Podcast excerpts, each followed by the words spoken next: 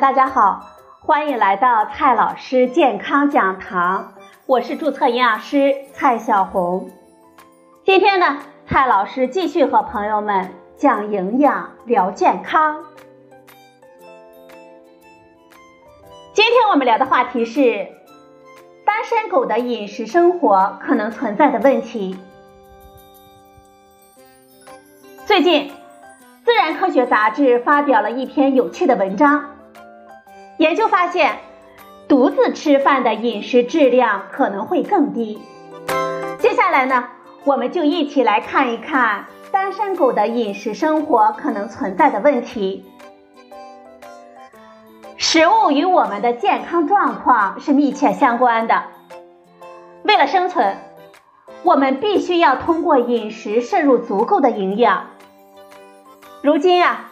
关心自己饮食的人会想饮食是如何影响到我们的身心健康和生活方式的，而不仅仅是如何帮助我们生存的。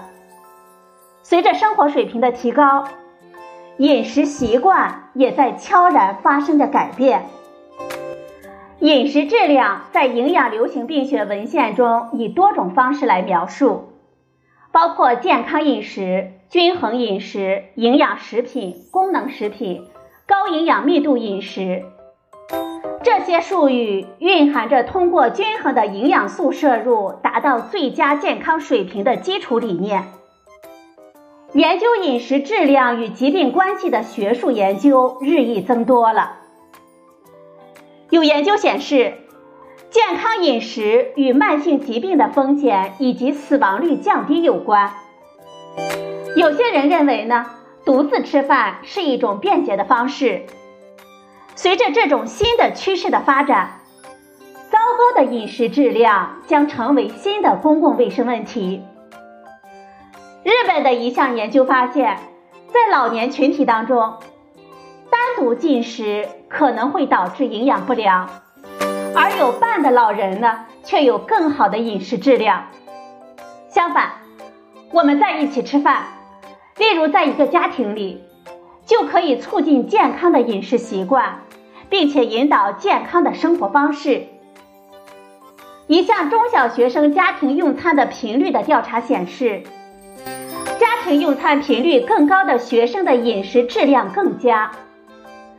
独自吃饭是均衡饮食的一个阻碍。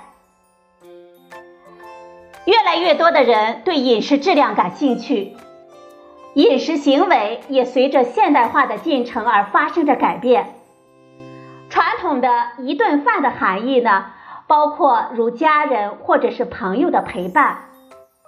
新的生活方式带来了独自吃饭的概念，并成为一种新的趋势。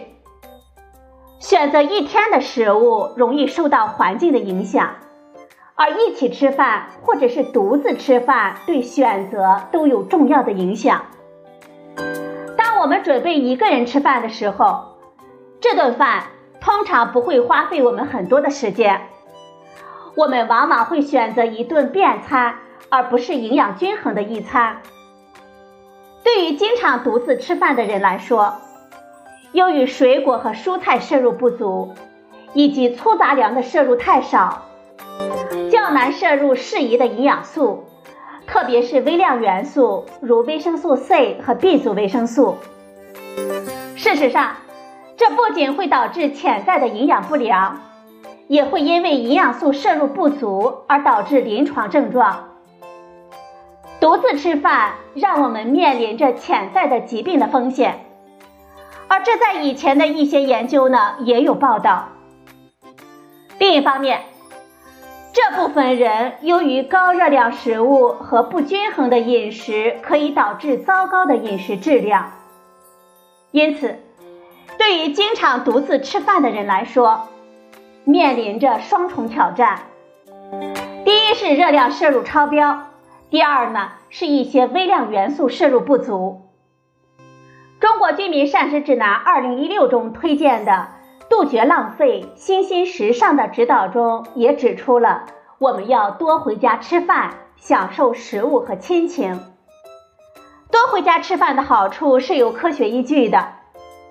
在一项基于人群的横断面研究当中，更多的家庭用餐提升了健康饮食的指标，改善了心脏代谢健康指标，比如肥胖、胆固醇和糖尿病风险的因素。